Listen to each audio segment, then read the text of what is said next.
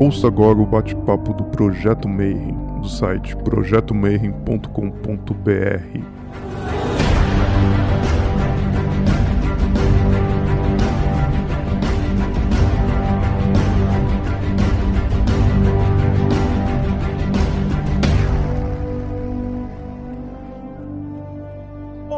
para você que é de bom dia, boa noite para você que é da boa noite, boa tarde. Se você acabou de receber a notificação e está vindo para assistir mais um Bate-Papo Mayhem, e hoje a gente vai estar tá com a Linda Falório, vai falar um pouquinho sobre o processo do Shadow Tarot que está traduzido para o português. Já é esgotado, mas a gente vai tentar convencer ela a traduzir de novo. Então, so now I will speak in English.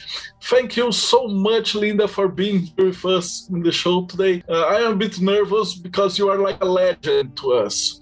Uh, we used to collect your tarot in the 90s uh, to 2000s and we in the beginning of internet and we printed it out and glued it to the back of the tarot cards just to have your your tarot it was great that luciano uh, uh convinced you and, talk to into printing a Brazilian version of your tarot. So I'm a bit nervous. They said you you have to talk to your idols sometimes, and I I'm very happy to, to have you here. So are you. Thank you so much. That's very sweet of you. Very kind. So yeah, it was exciting to have the tarot um, printed and, and translated in Brazil into Portuguese. So but it's been a long, long journey. I think your some of your questions sort of how did it all start?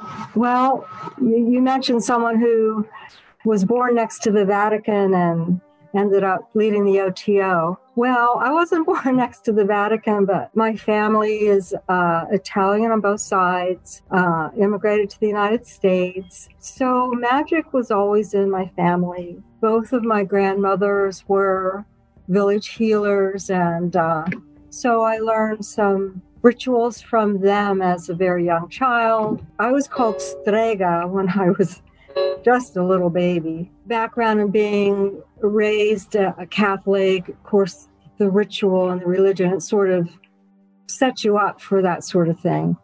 And then I went all through Catholic school, and uh, but I've made my own path. I was um, very sick little child, so I spent a lot of time alone painting and drawing. So that's where that came into to everything. So I'm not sure where to go from there. Ask me some questions. Well, the first question is uh, what, you you begin with your family uh, to study that, and then you uh, went into art. That you have an art degree. When did you become uh, studying uh, craft, talent, and magic in, in more seriously? Hard to say. As I said, I grew up with it. I grew up learning rituals uh, from the old country, from Italy. When I was in high school, I was in a Catholic high school, but they had a library with a lot of books on Taoism and other religions and magical traditions. And then when I was in college, I other books started becoming published. Um, Carlos Castaneda, Taoism, uh, Taoist Magic, Tantra, Timothy Leary's Book of the Dead. There were a lot of things coming out that I just ate up. And the psychology came in because uh, realizing getting out of college, I was going to have to make a living somehow. And so I thought, well, and I would study that. But added to that is I'm one of those people that people just open up to and they tell tell me everything about them.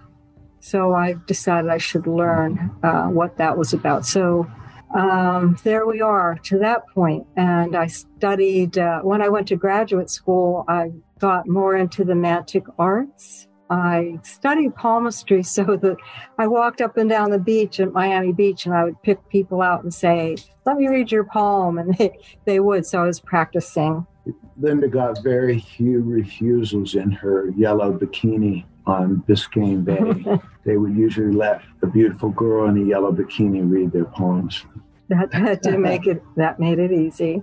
So, um, so it just sort of, you know, uh, it naturally developed. I, am not sure, you know, where you want, you know, ask me some questions. Where are we going from here? So, you know, it's it's all it's all of me. I can't explain it. When I um, in high school, I uh, was uh, gave a speech at commencement, and it was the one from Shakespeare. Um, so now I can't remember. Ah, be true to yourself, and it will follow as the night, the day. Thou canst not be false to any man. And that really the the essence of Thelema, if, if you think about it, it really is you know being true to that essence of who you find yourself to be but it's not easy to figure out who that is of course that's the trick of, of the whole thing is you know taking away the layers of what your family thinks you should do, what your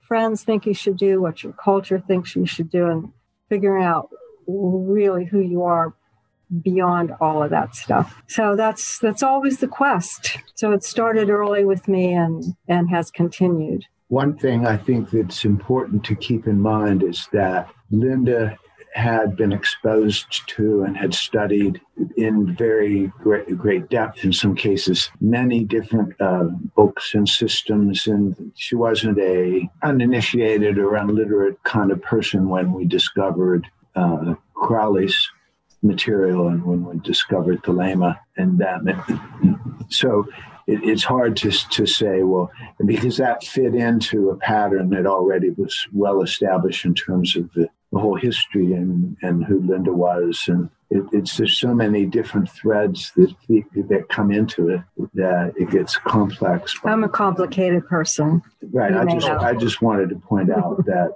you were relatively sophisticated in your studies of uh, a variety sure. of different things. You were you were a doctoral student in clinical psychology. Mm-hmm. Uh, you'd already studied uh, Franz Bardon and that uh, system. You, oh yeah, been the SRF, uh, Yoga, Paramahansa Yogananda, and that system, so that many she'd already looked at many different kinds of things and many of us were looking at that time to make sense out of our reality. And I think that when we discovered Aleister Crowley's writings, he was very confirmatory of what we already thought about things. We read him and, and said, oh, here's someone who understands things sort of the way that we do.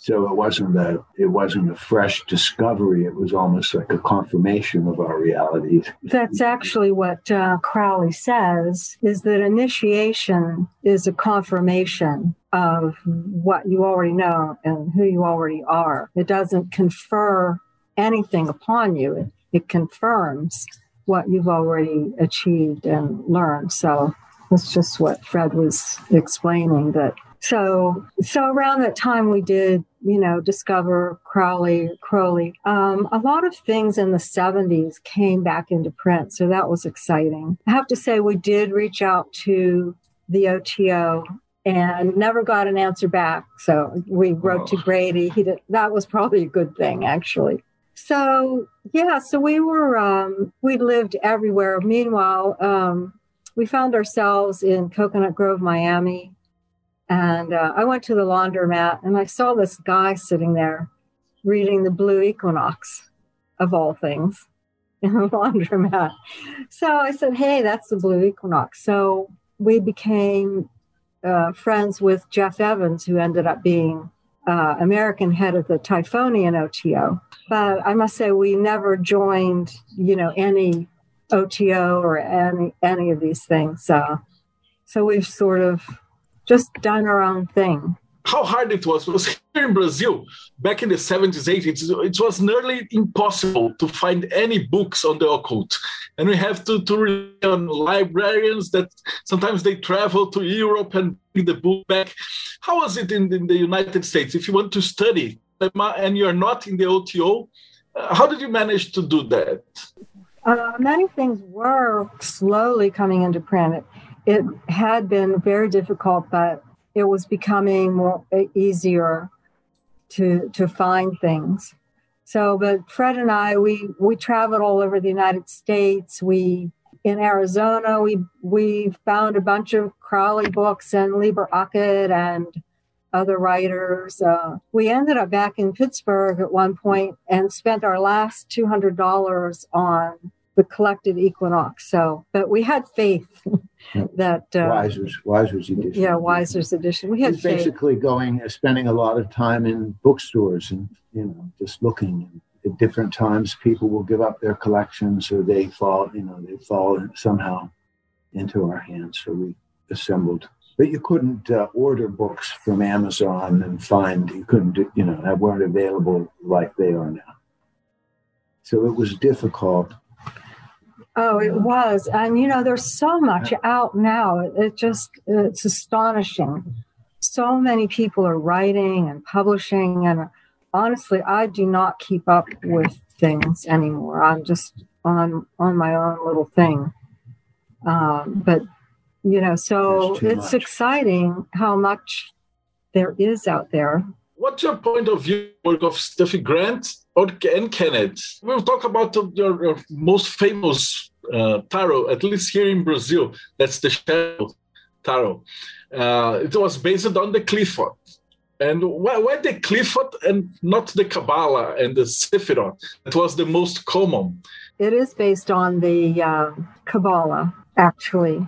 Uh, the Qliphoth is the reverse of the tree. So what happened is I wrote a little book called Liber CXV, the English Kabbalah, and it goes through values for the English letters as Liber ALS uh, requests you to do. And uh, so then I thought, well, I'll write to Kenneth Grant and see what he has to say about it. This was like 1981, maybe. So over the years, uh, I received 100 letters from him. So I guess I sent 100 letters back so we we wrote had quite a correspondence at some point probably in 82 he said um, you know I, i'm starting this thing called the nightside project and uh, what we're going to do is use crowley's liber 231 and do a tarot and there were you know half a dozen of us doing artwork for the various we were just doing the trumps at that point he said there were artists all over the world, he implied, really who all they were. So, at any rate, um, we started the project and became very involved and excited about it. We um, it's based on Night Side of Eden and things that Kenneth wrote about uh, Crowley's Liber 231, which is pretty sketchy. And uh, so Fred and I, as we explain in the the book, embarked on what 55 months we said of magical workings just doing the trumps unfortunately the other people in the group didn't really get very far and um, so they did really amazing cards, but they didn't produce very many of them. And uh, so Fred and I just said, well, we're going to put that out there. We're going to just put the cards out there. And it was actually a cottage industry. Print them, cut them up, pack them up, put a magical charge on them, and we mail them out. We didn't promote them. When we started, we did one card and then another card, and we didn't really start out with the yeah, we didn't know we would do all. all. No, but the um, we went in for a diamond for a dollar in English. We found that we needed to buy a, a new house because we had to have access to both the what, the space above us and below us. So, in order to effect, effectively carry out the magic required, we need we bought a new house. Well, it wasn't it? Was, it was new to us. New. It was a hundred year old house. Old house. we bought a new old house. Yeah, we had a wreck. It was a wreck, so but oh well. It, it served our purpose in, in uh, you know, did the, the requisite magic and the opera. It did take for 55 months. Yeah, it was also house typically that had ended up doing all of them, and yeah. at some point we found that we were the only ones really working on yeah. them. And this again with Kenneth Linda and Kenneth were corresponding pretty regularly through this period. So we also found that this house happened to have a Stargate in it, which was a little bit weird. Wow. So, and which allowed for time travel and other kinds of things. So great. And this first print was practically some some magical items, uh, really magical tools, um, uh, manufactured one by one. This is great to know that you have a degrees in, in psychology and art. How does this unique way to mix these three great areas of knowledge, that's art, psychology, and magic? So there's a question that I, we ask to all guests that is, what is magic to you, based on your background and, and everything that you experienced in life? What is magic? Accessing and using forces that aren't commonly known. It can take many forms. Uh, it's body energy, it's calling on entities that maybe aren't recognized by others. Um, in in psychology, I got very involved with um, body magic, energy, the orgone, Wilhelm Reich. So that you know, the whole magic is using using energy of your body to connect with the energy fields in the earth, beyond the earth, other entities. So it can be exciting, it can be terrifying, it can be useful, it, it's inspiring. Uh, you can use magic to protect yourself in difficult situations. I've certainly done that. Um, I've had, I used to do psychic readings and I had the house very strongly protected and there were some people who were not able to enter our house because of the magical protections. They couldn't they couldn't bring their demons in with them, let us say. So that was a good thing. And how was the process of making the, the this tarot? And did you start by uh, some atu specifically, and then you, you you follow it like one, two, three, four, and or did you paint it um, in different ways? Did you choose an arcana first? How was the, the whole process? Did you make the, the major arcana first or the minor arcana? How was it constructed? Started with Characith because I'm a Cancerian, and that's the card for for that sign. But we it was like a box of chocolates, you know. We picked this one, we picked that one. Uh, and then we would um, do magical workings, all based on Tantra, but some other, we'd do other things like for um, um, No, no. One of them we went into, we have caves here, we went into the caves contacted the cave creatures. So, you know, we did different. Um, no, we did different kinds of things depending, but we just would pick one and then we would, um, I would take a, their, these particular ones are uh, watercolor, acrylic, gouache, um, all water media. And so I'd put a, a piece of paper on the table where we're doing our workings. And then everything, well, the master of, te- of the temple working is you take everything that happens to you as a message from the gods. So everything that happened once we would decide to work a particular card, we took as meaningful to that card. So all sorts of things would happen, and then they would one by one get incorporated into the design of the card until we felt that card was complete.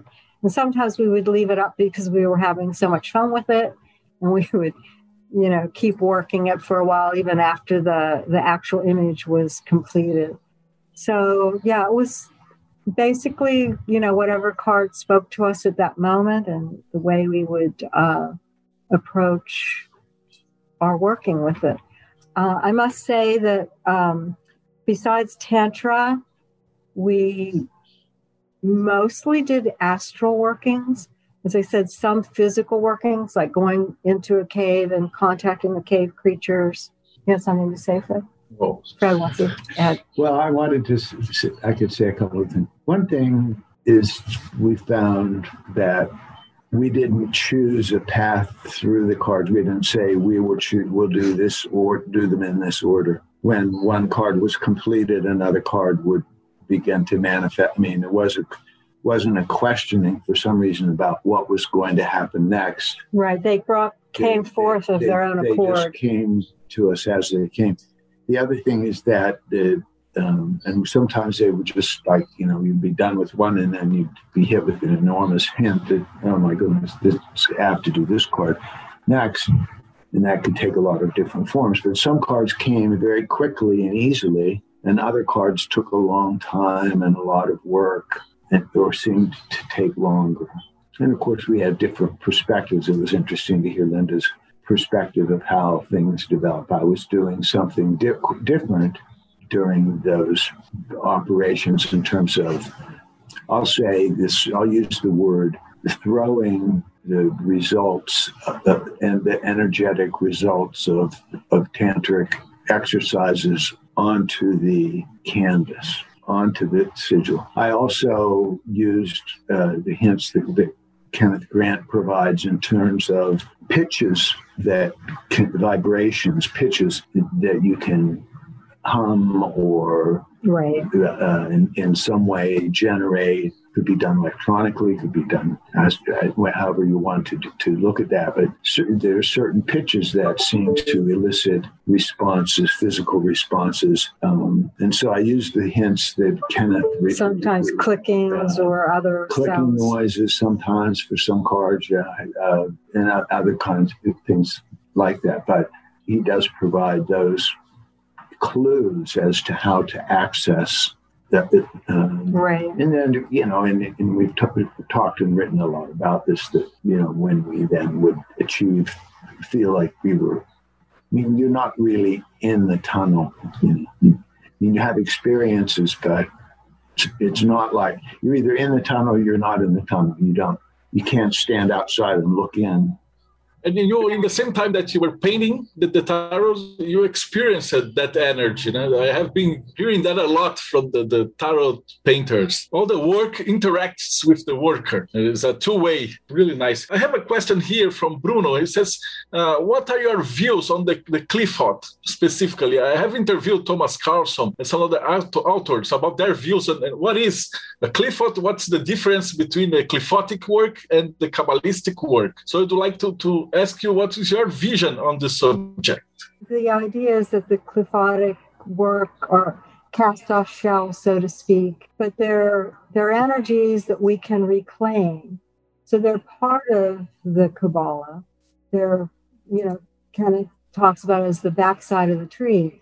So to get there, you, you dive through Death, which is the false Sephirah above the abyss. So it's it's a little bit dangerous. Um, you really should have what's called the knowledge and conversation of the holy guardian angel before you do that. You must have a strong ego.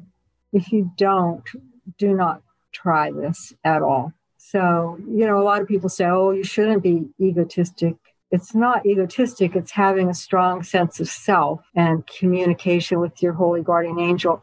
And I talk a lot about that. I see that as um, the Orisha bringing that, making that connection for us. So they're very important to me, the African gods and goddesses. I have a strong connection there, past life connection. So yeah, so the qliphoth to me is I, am not that um, intellectual about it. I'm more experiential. So you're you're just in it. You're part of it. You see what's there. It's uh, I don't know. I'm I'm not making any sense because well, there's not sense to be made there. We use that word qliphoth or qliphotic, but haven't had debates with rabbis about. You understand what I'm saying? I know it's, I know that it that word comes from rabbinical, you know, I mean, really to study or to learn about qliphoth or talk about the qliphoth, you really should have be, be a rabbi and, and to study Kabbalah. So, given that recognition, um, it's not an approach like a rabbinical student would have to no. the shells or to that word qliphoth. And my Hebrew is very weak, so I couldn't. I, went, I can't even pronounce it and give it a, a pronounce a correct pronunciation. Uh, again, working with Liber 231 and at the suggestion of Kenneth Grant, um, more so than in terms of the um, background, a, a um, formal background. And then everything was just what happened. And it was a recording for, for us. It was just a recording of what happened. And then right. produced the paintings. That was our object all along. We just we wanted to produce the images. Right. So a lot of people will have a much more uh, formal uh, idea and way to look at the Qliphoth, but I just really don't. It's just a place to experience, jump into the tunnel, see what's there, and then you'll know. But as I said, it's the back of the tree, so dive through death if you dare and uh, go from there. I asked you that because here in Brazil for years, the shadow tarot was, uh, people were afraid of it. And they said, oh, it is an evil tarot. Because uh, the, we are used to the idea that the, from the Golden Dawn, that the tarot is from the Sephiroth and the angels and everything. And it was the first tarot based on the, the Qliphoth. And it had some, some heavy drawings and um, people were afraid to, to even look at it, and it became sort of a legend here. I don't know. Was it the same in, in everywhere in the world, or is just Brazil? We were invited to do a presentation at a festival um, in New York. Um, I think it was the Starwood Festival that they have up here every year. This was at the beginning, and so we were doing a presentation, and on across the way they were doing an anti-rite against us because it was so evil and they were so afraid of us. So it was kind of made us happy that someone was doing an anti-rite that we had that much power that they they thought anyway. So yes, we it's always just, been that we were, way. We had a slide projector and we were projecting the images up onto a slide and playing um, the music that we were industrial music at the time. I think um, music by a band called Throbbing Gristle. Oh no, it was no. probably Hope, the Hope organization. Yeah, Hope organization. Anyway, so it was funny. we we laughed about it, but so yes, it's people have thought we're evil, but that's all right. When I said I was going to interview you, a lot of people come say, "Wow, there must be Satanists, very evil. How are you going to do that?" I say, "Well, I have seen their work in the, the, Facebook. This is great, lovely work, and they're really nice people." But here in Brazil, we are experiencing some of satanic panic here. Now we have a uh-huh. president that is a neo-Pentecostal, an evangelical one. So even if you are a Reiki practitioner, you're a Satanist. So uh-huh. uh, there's practically no difference. Was there any satanic panic in United States involved with your work? Not involved with our work, but there has been satanic panic recently that I'm aware of. But in the 90s, there was a big satanic panic. They were claiming that, that Satanists were taking babies and killing them and burying them. And Fred even talked to uh, an FBI guy who was, uh, was supposed named, to do it. There was a man named Kenneth Lanning, the people that want to look at this stuff. Lanning, L A N N I N G, is a supervising special agent for the FBI who had that on his plate and traveled all over the world, really, the United States mainly, uh, to try and find these alleged groups of Satanists who were using children in satanic rites and so on. He couldn't. No. He had the. He said he had the right, the resources of the entire government at his disposal, but could find no evidence whatsoever anywhere of any organized satanic. Now, there were quote Satanists unquote who were using uh, occult, the occult, you know, just like using ch- candy to lure children. Wow. So if you say you've got powers, you know, certain people, but it's just the same old scam that anybody would, you know. So wow. what he found, what Lanning found, was he went public about it, went all over the country to law enforcement agencies.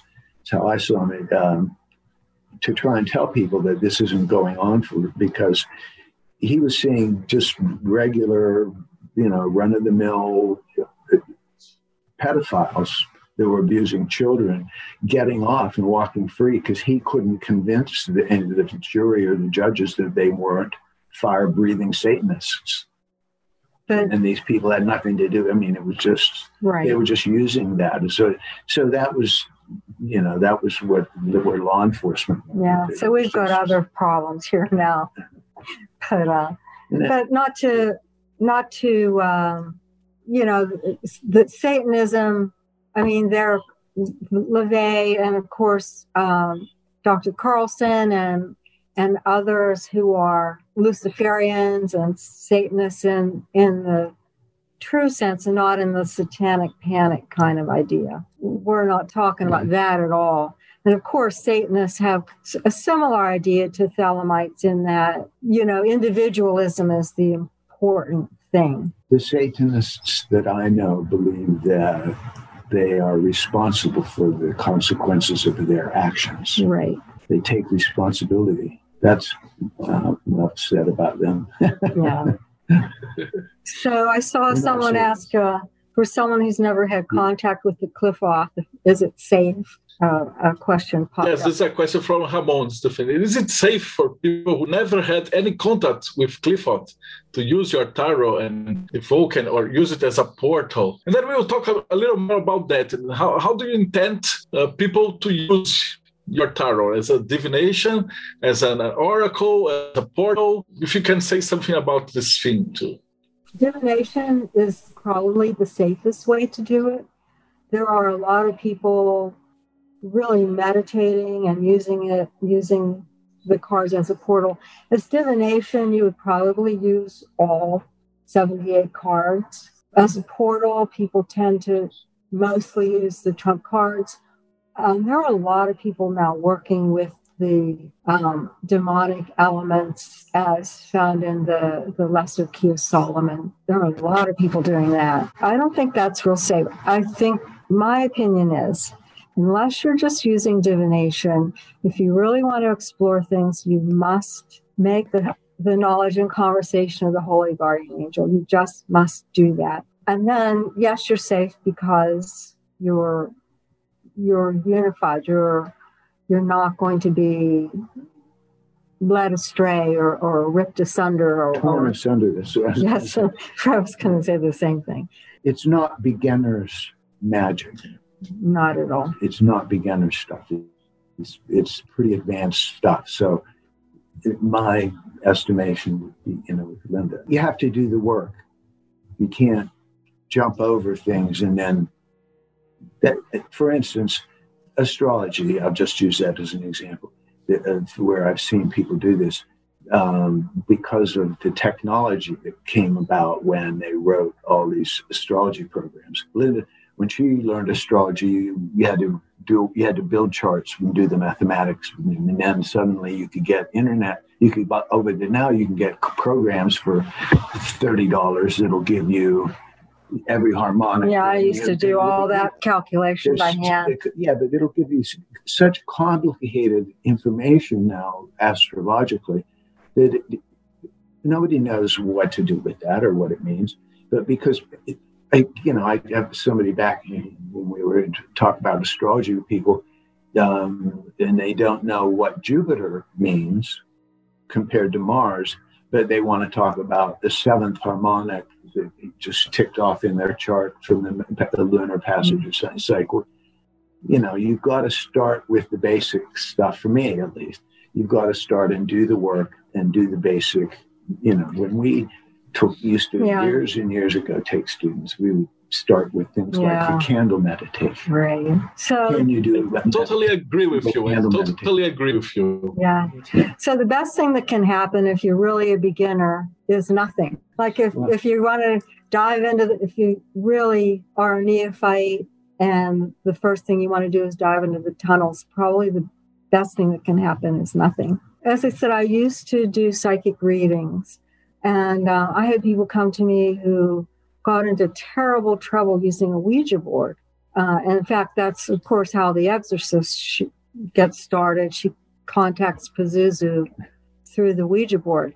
But I've had, I mean, you don't know who you're calling on in the Ouija board. You, you know, you don't know who's going to come. So even the most innocuous kind of thing can be dangerous if you have a little bit of skill. I mean, you're better off if you have no skill, you know, with the Ouija board, and it's just a parlor game. But people have a little skill, then they they call up. They we don't know who they're calling. They don't know who they're calling, and the spirits can be very sticky, so to speak, in terms of well, you've seen the the movie The Exorcist. I mean, it can be really bad. I I ask you that because here in Brazil, when it became uh, famous, uh, forbidden tarot and something like that, we have a lot of the younger practitioners that they just started in the internet, in Facebook groups. They were starting to treat demons as Pokemons and started Yes. evoking and, and everything that the worst things down the street. so they have that, hey, gotta get them all. And they start uh, dealing with the qliphoth. And the first time, they, they didn't have study and, and then began working with the qliphoths. So they, they'd say, oh, my life is ruined and everything. And then they, they blame it on the qliphoth. They said, oh, it was, it's evil. But all the experienced people that uh, get in contact with your tarot has just great things to say. I am one of them. I, I think you helped me a lot I was with the Adeptus Minor working, and uh, it helped me uh, understand uh, about how the Tree of Life really worked, the, the shadow uh, part of the tree. So for, for me, it was a, a great knowledge. I, I, have to thank you a lot for that. And uh, for these young people, the, the people that are starting now, what advice would you give them? It's not starting with the cliff. well, you know, everyone's path is different. So, as you know, whatever draws them, but I, I'm a fan of, you know, I keep saying the knowledge and conversation of the HGA. You know, you have to to get in touch with your higher angel, and um, in my opinion, it is it's like a, another entity, you know, personal to you, but it's a, a powerful entity that will keep you safe through many things in life and not just setting the cliff off. So that would be my first goal. So if you look at the tree of life, you've got uh, Malkuth, of course, everyone's there. then you've got Yesod. Well, that's the world the emotions, and humans are there a lot. But then you've got the veil of Paroketh to go up to Tiferet, to the inner sun, the knowledge and conversation. And Tiferet is the Christ consciousness, the ego center. So, you know, go up, tell, go up the tree, start in Malkuth, do Yesod, do Netzach, go up, do, you know, so then you'll eventually get to the abyss. And maybe you want to cross it, maybe you don't, but that's okay. But I would say if you want a structure, the tree of life is the structure. It's not till you cross the abyss, get get to death that you can dive through. If you get to Keter, maybe you want to jump back down. Uh, so I would suggest, you know, and whatever tools along the way through the various uh, Sephira that appeal to you. But again, to me, that the knowledge and conversation, that's where you want to be. Uh, it does worry me a little bit when people, particularly they're working with the small cards that I developed uh, in this tarot at a later time and using the Goetia, the Lesser Key of Solomon. And um, I worry about that because, you know, these demons are real and, you know, you don't want them you know, traipsing around your house necessarily. So, but, but the, you know, I find kids just, you know, um, finding one they like and calling them up and thinking it's all great and dandy. Well, I wouldn't advise it.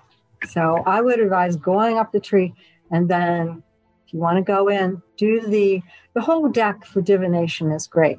But if you want to do the meditation in the tunnels, do the trumps, go in and see what happens. I just wanted to say this in terms of what Linda was saying that, that I could see some people um, getting into trouble by not closing down threads. I'll put it that way. Say, think about it from an IT and information technology point of view. Many, some people write programs and they leave all kinds of processes open and don't close them down. And pretty soon the application doesn't work very well because it's got all these processes going and it's all just confusion, right?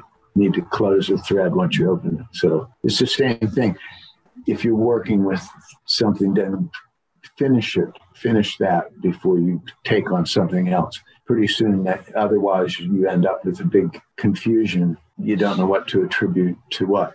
This comparison that you make with the computer program was the best advices I ever had in this show. It was it's great because electronic is like the astral plane in the end, isn't it? And we we, we are approaching the end of the, the show. So how can we find you? But before I ask you this question, everyone is asking me to ask you uh, if it would be possible to have a new edition of your tarot in Brazil? Because here, uh, Luciano only had 93 tarot and they sold like water in the desert. And there were a lot of people who want to, to have it. And how was the process to publish it uh, in Brazil? Um, well, I'll have to talk with Luciano and see, you know, because he was kind enough to have it translated. So, you know, he that is his intellectual property, so to speak. So to have it in Portuguese in Brazil, we'll have to work that out. If there's a way to uh, publish more, the it was his choice about how uh, how many he wanted to publish. So he can just contact me and, and we'll see if we can make more available. But um, I don't have a problem with that. It was, you know, it's, uh, I think what, ha- um, because publishing is so expensive, he was limited in that. And I, I believe he did a, a uh, GoFundMe to help fund the edition. So he and I can have that conversation. And um, if you want to approach him and, and see what you can, how you can help him or encourage him, that would be great too. Oh, yes, I, I will be following him. Uh, we have a, produced our tarot here. This one is my tarot, and we have a, a, contact with graphics. Here in Brazil, it's very difficult to print out tarot decks. I, I believe that's right. why it's so much difficulties. But uh, we, we got some things and, and some gra- graphic works and publisher houses that we make this happen. And of course, I will be on to him now. And now that I have your blessing, I will talk to him. We will have uh, more of your tarot here in Brazil. So I think so so great to talk to you today. And the, the last question is how can we find you on the internet? I have one thing I want to say before I tell you how to find me. I want to stress how important the use of tantric techniques and body magic have been through my whole magical career. So, if anyone uh, wants to explore things I have done, that's really really where it's at. The body holds everything. So um, the tantric arts are very important. And um, I'm on Facebook, of course, um, or you can go to shadowtarot.net or shadowtarot.com or anandazone.nu and send me emails or send me, a, uh, friend me, follow me, send me a message any way you want. That's great. All this information uh, is here on the description of the, this video. Well, uh, I have here, uh, V is asking me, I usually ask this question only to the religious leaders and, and things that people who work with the religious but they had they said you have to ask them this is the question is what do you believe based on your your studies and your personal view happens to us after i think we go on I've had many past life memories come to me. Sometimes I would rather that didn't happen, but I believe we go on, our energy goes on.